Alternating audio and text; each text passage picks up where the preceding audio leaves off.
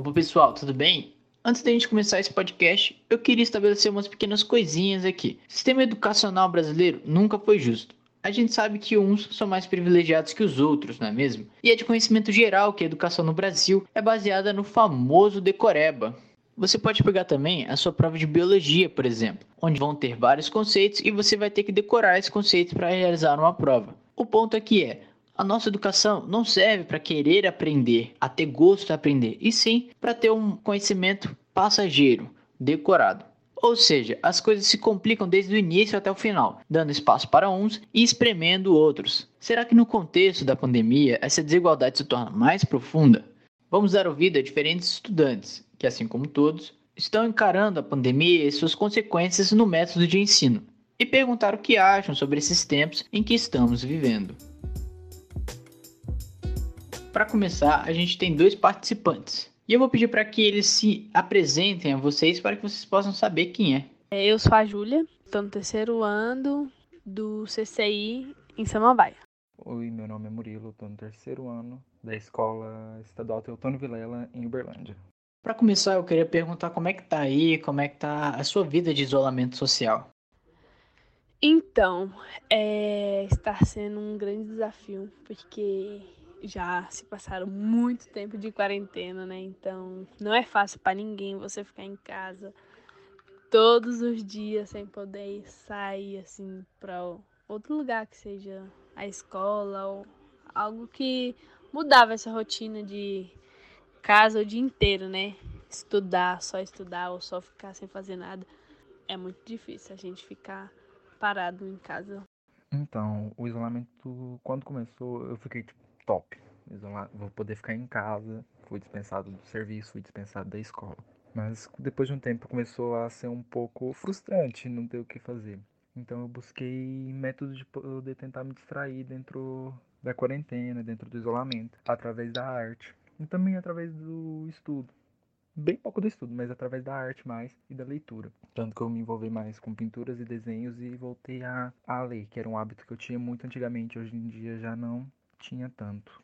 Queria perguntar se na sua escola está tendo algum modelo de IAD. Se tiver, se está sendo fácil, está sendo difícil, está sendo é, cansativo. E se puder explicar um pouco como é que está sendo isso, como é que a escola está fazendo, enfim. Então, na minha escola tá assim, tendo um modelo EAD.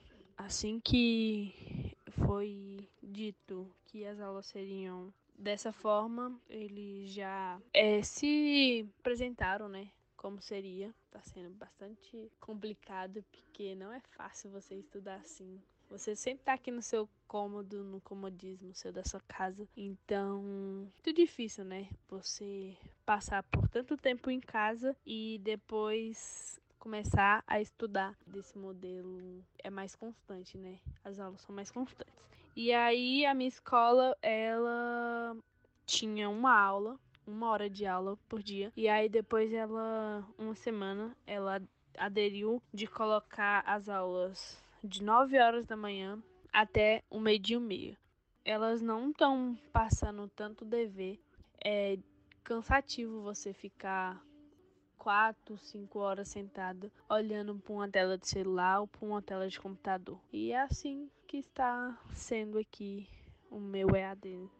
Sobre essa questão do EAD, o meu estado ele estava com um pequeno problema com os professores por causa do governador que não estava pagando pagou o salário, dividiu o salário, não pagou o décimo terceiro. O ano já começou com nós temos um dia só de aula. Esse ano nós tivemos apenas um dia de aula e desde então entrou de greve e depois já veio o corona. Nossa EAD começou agora segunda-feira com o governo disponibilizando um aplicativo que, se eu não me engano, chama Conexão Escola tem é uma plataforma de estudo onde, onde eles liberam a, a matéria, só que esse é para o estado inteiro, não tem assim dedicado por cada escola, mas sim para o estado inteiro, um único aplicativo. Nesse aplicativo eles colocam as videoaulas e tem dividido os anos e os turnos de estudo. Então, essa é a forma que agora eles disponibilizaram, mas antes disso eu estava tentando estudar um pouco por conta própria, vendo videoaulas, lendo por matéria antiga que eu tinha nos meus cadernos. Então, foi assim. Para quem não sabe, a Juliela tem uma irmã mais nova que atualmente tá ali no ensino fundamental 1, se eu não estou enganado, Julia.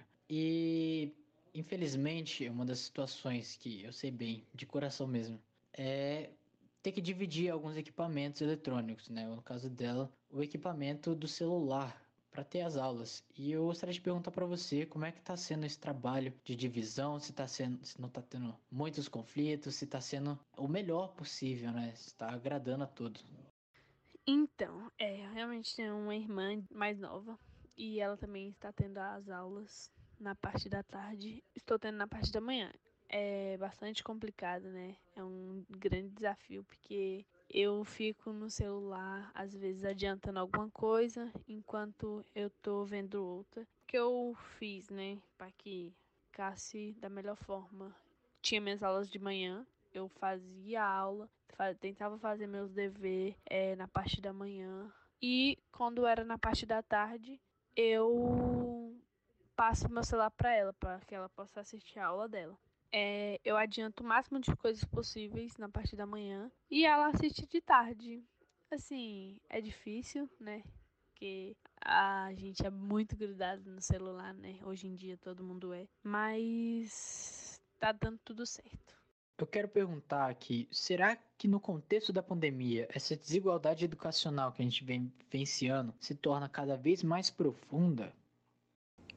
Nesse contexto da pandemia, na minha opinião, fica gritante, fica assim, escancarado a forma que a sociedade é desigual, principalmente no ensino. Tanto que o ensino, vamos dizer, o ensino público é precário, querendo ou não, é, é precário. Porque todos os alunos da, da, minha cidade, um exemplo, já na primeira semana todo de quarentena, todos os alunos de escolas particulares ou federais já começaram a ter aula à distância e os alunos de escolas estaduais já não, não tiveram nem aula esse ano ainda. É, nós, não tivemos mesmo aula esse ano. Tivemos um, um único dia para explicar que não teria aula por enquanto, enquanto não tivesse o pagamento dos professores. Então acho que fica um pouco, na verdade, fica escancarada a diferença, a desigualdade que tem no ensino por causa da desigualdade social, podemos assim falar mesmo, porque a desigualdade social promove uma desigualdade no ensino muito grande também.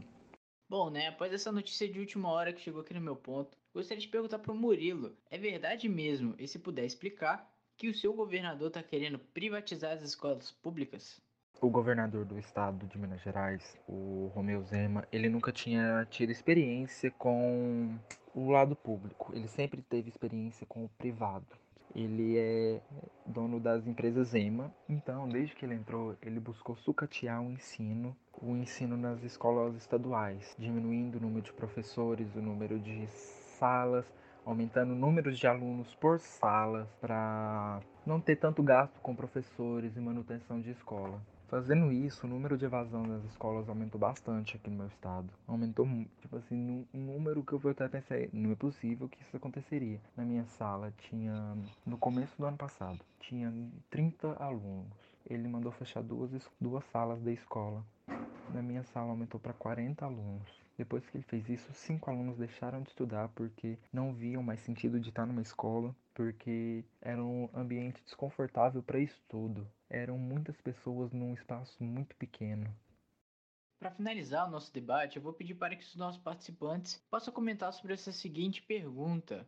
Com base no processo de adiar ou não e essas características que esse processo existe, você considera que o acesso à universidade ele é seletivo no que consente as condições financeiras os privilégios que essas classes mais altas têm?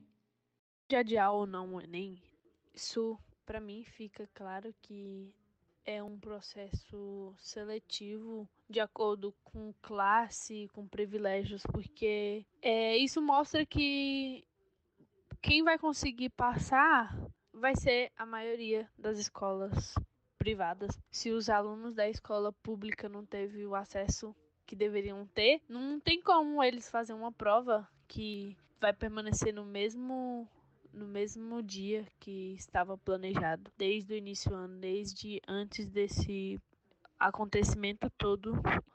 Se eles sabem que muitos não, não conseguem ter o acesso, né? E continuar um conteúdo e fazer uma, as provas, estudos que caem na prova, é, eles querem pessoas que sejam de escola privada. É um processo seletivo. Senão eles faziam o possível para adiar o Enem. para que todos, sem exceção, é, pudesse fazer a prova e aí sim ter a, o processo seletivo para alguma universidade ser justo, né? Sendo aqueles que estudou da escola pública ou que estudou da escola privada. Se merecesse aquele, entendeu? Por mérito de todos, não porque só aqueles que teve oportunidade de estudar e os outros não. Então, eu realmente acho que seja bem seletivo, porque nós temos nossos privilégios, nós temos o privilégio de ter um acesso à internet, de poder estar tendo agora um, um ensino à distância, ter acesso a livros, enquanto outras classes não têm acesso à internet para poder buscar por ela mesma formas de estudar, formas de poder chegar no nível de estudo de outros concorrentes para a faculdade, porque uma pessoa de classe baixa, uma pessoa pobre mesmo, que não tem acesso à internet, não tem condições de comprar livros, não tem condição de ter um, um estudo, vamos falar, decente. Com certeza vai estar em muita desvantagem com pessoas que têm condição de ter uma internet, condição de ter um estudo decente, condição de comprar livros. Eu que estudo em escola pública desde sempre, tudo numa escola que é dita como uma escola ruim daqui da minha cidade. Apesar que eu, eu já falei que a escola é meio ruimzinha, mas Tipo assim, eu sei que eu sou uma pessoa muito privilegiada porque eu tenho acesso à internet, eu tenho condição de comprar livros caso seja necessário. Enquanto tem muitas pessoas da minha cidade que não têm, uma, não têm acesso à internet mesmo, não conseguem comprar livros, então ficam a, a morrer na praia, assim, literalmente. Ficam a ver navios, ficam sem amparo nenhum, ficam largados, sem auxílio, sem uma perspectiva. Aí é isso. Agora eu vou abrir espaço para as considerações finais dos nossos participantes. Então, por favor, se expressem. Então, só para finalizar mesmo, uma coisa que eu sempre penso, que nós não podemos desistir de tentar acabar com a desigualdade que existe no nosso país. Tanto a desigualdade social, econômica, quanto a desigualdade de estudo.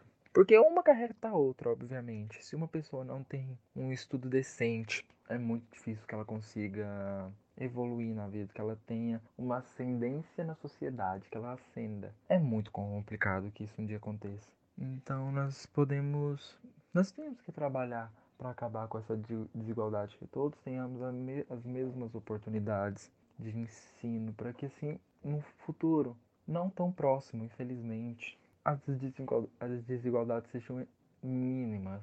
É meio que fantasioso pensar isso, mas é isso, nós não podemos desistir de tentar acabar com isso. Para que vamos, todos possamos viver em harmonia. É até clichê falar isso, mas que todos tenham as mesmas oportunidades na vida. Porque é muito triste ver pessoas que usam o, o mérito delas, falam que é mérito delas conseguir chegar onde chegaram, em cargos grandes e falar que os outros não conseguiram chegar porque eles não se esforçaram, porque eles não tiveram força de vontade suficiente, sendo que a realidade delas era extremamente diferente. Comparar uma pessoa que veio da favela, uma pessoa que veio do morro, com uma pessoa que mora em um bairro nobre, que sempre estudou em escolas particulares, teve de tudo do bom e do melhor, falando que a outra pessoa não conseguiu chegar onde ela chegou também porque ela não teve esforço. Então, meu pensamento é esse, que todos nós trabalhemos mais isso para acabar com a desigualdade, de pouco em pouco, mesmo que seja muito difícil pensar isso. Eu acho que um dia sim possa ser possível que a desigualdade acabe. Cabe a nós tentarmos mudar isso, mesmo que seja extremamente difícil, mudando pensamentos nossos, que é, eu acho que é a parte mais difícil, tentar mudar a gente mesmo, sair da bolha na qual vivemos para poder ver a realidade de outras pessoas, parar de olhar só para o nosso próprio umbigo. Porque fazendo isso, a gente nunca vai rever a realidade do mundo. Porque se eu vivesse só na minha bolha, eu não ia querer saber das outras pessoas. Não ia querer que acabasse a desigualdade. Mesmo eu sendo uma pessoa que sofre com a desigualdade, eu sei que eu ainda estou acima de muitos, assim, entre aspas, acima de muitos. É só isso mesmo, que para que todos nós possamos nos esforçar para um dia que essa desigualdade acabe. Só isso mesmo. Ok. Muito obrigada. Eu agradeço, porque eu não esperava é, responder essas perguntas. Então foi muito legal, muito importante, né? A gente refletir sobre isso que está acontecendo aqui nesse momento. E eu espero ter ajudado. Muito obrigada.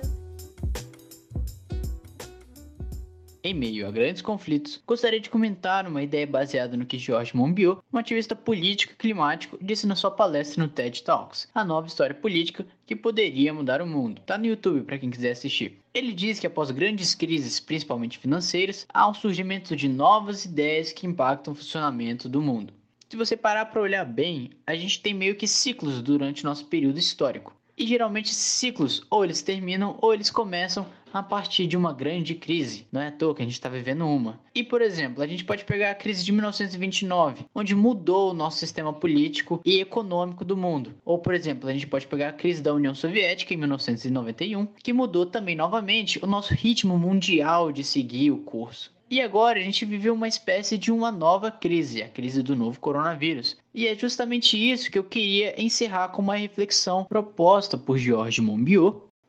Vamos montar uma história juntos, sem que falte ou sobre ninguém. E por isso eu já inicio o nosso primeiro capítulo. Vilões invadem a Terra Prometida. A escuridão vai tapar o sol e só a educação a todos pode salvar a humanidade. Seremos o futuro e temos a capacidade de transformar o presente com uma mudança de consciência e, sobretudo, ação. Por isso, convido a vocês a ouvir mais Júlias e Murilos, para que nós possamos ter certeza que o fim da desigualdade não é clichê nem fantasioso, e para que nós possamos mostrar para o nosso amigo Murilo que isso sim é possível. Dessa maneira, poderemos ajudar a fazer diferença. Afinal, uma nação com educação igualitária e de qualidade para todos é uma nação forte e que sabe o que quer.